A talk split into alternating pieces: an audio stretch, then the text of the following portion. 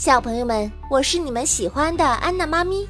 接下来，我们一起来听《恐龙宝贝之火龙石》，快来和龙翔队长一起守护恐龙世界吧！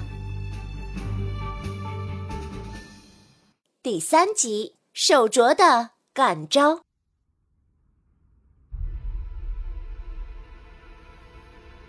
火龙石能量的秘密终于被苏鲁克发现了，他锲而不舍地在每月月满之夜的午夜时分，守在火龙石旁偷取能量。这一坚持就是几年。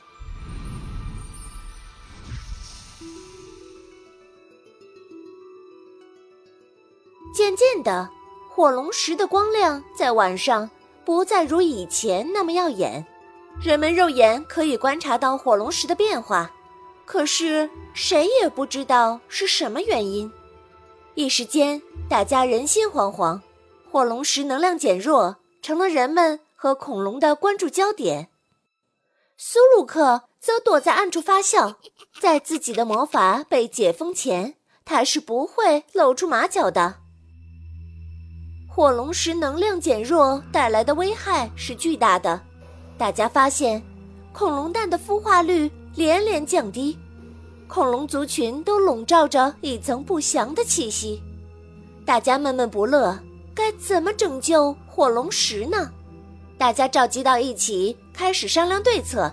可是讨论来讨论去，都找不到可以解决之法。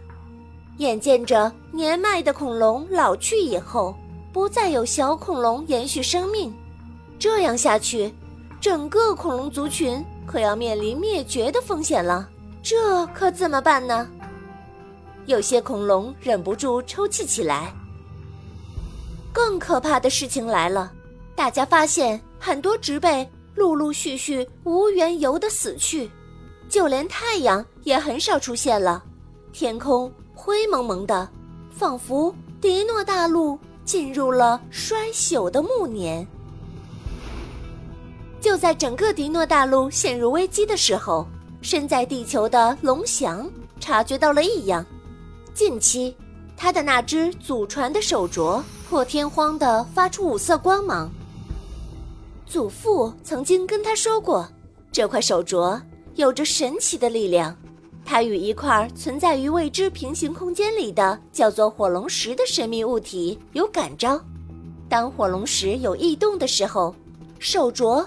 必定会发出五色光芒。当五色光芒连续且急促闪烁的时候，说明火龙石有难，需要龙翔及手镯的力量来护持它。这是来自家族的使命。此时，那手镯的五色光芒的确是急促且连续闪烁的。龙翔又惊又喜，毕竟这是从祖父辈到他三代人。第一次见到手镯的神奇光芒，可是这神奇的火龙石具体在哪里呢？怎样才能找到它呢？龙翔陷入了沉思。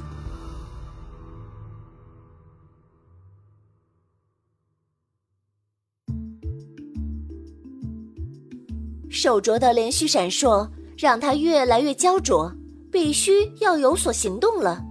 龙翔请教了很多科学家，根据他们的建议，他又大量查阅了祖父留下的书籍与手稿。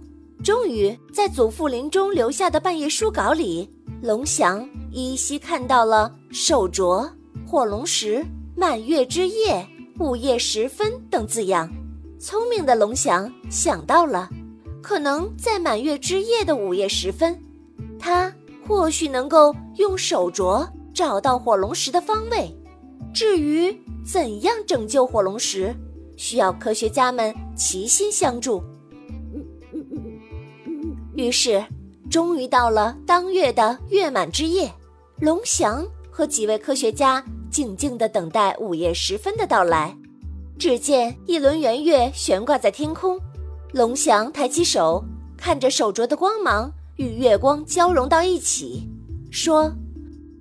手镯，手镯，火龙石有难，请让我们去拯救它吧。忽然，手镯与月光交融后的光芒形成一道刺眼的白光，在白光的间隙里，分裂出一个未知的空间。龙翔同科学家团队一起走了进去。间隙合缝，白光消失，如同进了时光隧道。几秒钟后，龙翔他们眼前呈现出一个完全陌生的世界来。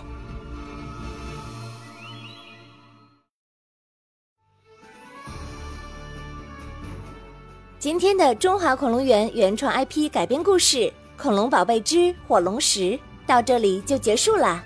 想要揭秘神奇的侏罗纪世界，就来常州中华恐龙园吧。